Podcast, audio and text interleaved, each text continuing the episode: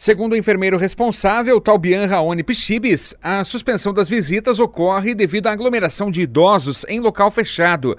A suspensão das celebrações de missas, por sua vez, visa evitar o risco de contágio entre os idosos, oriundo de um agente externo. O prédio principal do Lar dos Velhinhos, onde os idosos se concentravam em maior número, acabou sendo interditado. Então, ali a sala, principalmente, no espaço que eles ficavam vendo TV, eles têm as TVs nas casas, tem essa opção de ficar nas casas assistindo. E o refeitório também, a gente acabou interditando, mudando a logística da alimentação dos idosos. Né? Desde que a gente adotou essas, essas medidas, a, toda a refeição deles ela é servida nas casas.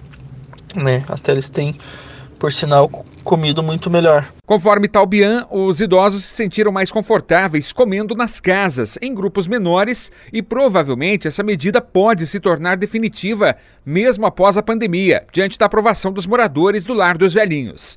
A estrutura da instituição, que desde 2012 não possui mais os quartos coletivos, apenas casas individuais, com grupos menores de moradores, facilita o trabalho da equipe de profissionais nos cuidados preventivos. Cada casa tem no máximo quatro idosos.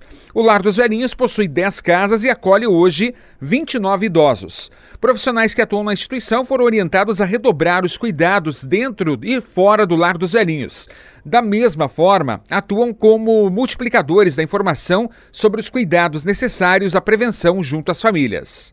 É, isso é fundamental porque não adianta a gente se cuidar ao extremo, daqui a pouco tá levando uma contaminação para dentro da instituição é, devido à falta de cuidado de terceiros desde o início dessas do segmento dessas recomendações, a gente também está trabalhando de máscara, todos os funcionários trabalhando de máscara. Não tivemos nenhum afastamento é, devido à doença e ou suspeita da doença. Ao longo do ano, o Lar dos Velhinhos costuma promover uma série de eventos que visam subsidiar a estadia dos idosos na entidade. Sem a possibilidade de realizar eventos, diante das medidas de prevenção ao novo coronavírus, as datas devem ser postergadas. Então, a princípio, né, a gente deve mudar datas, né? não tinha nenhum já pré-agendado, nenhum marcado para logo, até porque a cada ano a gente vem fazendo menos eventos, né? Até porque é uma questão que, que envolve várias pessoas, envolve tempo de todos, né? Envolve um desgaste. Então, já há algum tempo a gente vem priorizando os eventos maiores, né?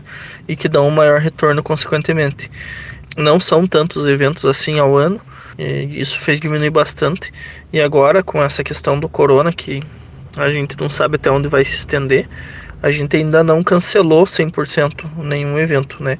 É, no caso aí, o, o maior evento anual que o LAR promove é a, a Expo Tabaco, que vinha acontecendo no mês de julho.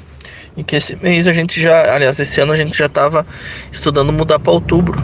Então, ainda está um pouco distante, né, para se pensar em cancelar, mas é uma medida que talvez a gente tenha que tomar. Desde o início do isolamento social, a visita ao lar dos velhinhos foram proibidas, como medida para evitar a infecção por Covid-19 trazida por algum agente externo. No entanto, gradativa e criteriosamente, as restrições têm sido abertas com muita cautela, tendo em vista que o afastamento social interfere no psicológico dos idosos. Então a gente tem aberto raras, raras exceções, só mediante contato telefônico antes, mediante passada de orientações para esses.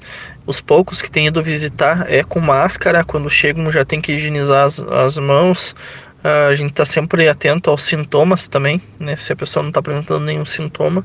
A partir da visita, não baixar a máscara em nenhum momento, né? O distanciamento, a gente está procurando fazer com que o visitante e o idoso fiquem mais a sós no, no ambiente, né? Ou que seja na, nas casas onde o número de idosos é menor. É, são essas as, as medidas não houve nenhum ingresso de idoso na instituição desde que foi decretada a quarentena. A gente não está acolhendo nenhum idoso, não está recebendo nem a visita prévia, que né, normalmente o idoso, quando está para vir morar na instituição, a gente marca uma visita prévia antes. Ele não vem e fica de primeiro momento, ele tem que vir visitar para a gente ver como que ele está de saúde, fazer toda a triagem para ele conhecer a instituição, as regras e para a gente conhecer ele, como eu já falei. Nem isso a gente está fazendo, né? É, até porque é uma questão de lógica, né? Se o grupo de risco maior é a pessoa em terceira na terceira idade, nesse momento tá tá aumentando o número de idosos é um risco, ainda mais que vem aliado a outra coisa que é a questão de pessoas de fora da instituição vindo.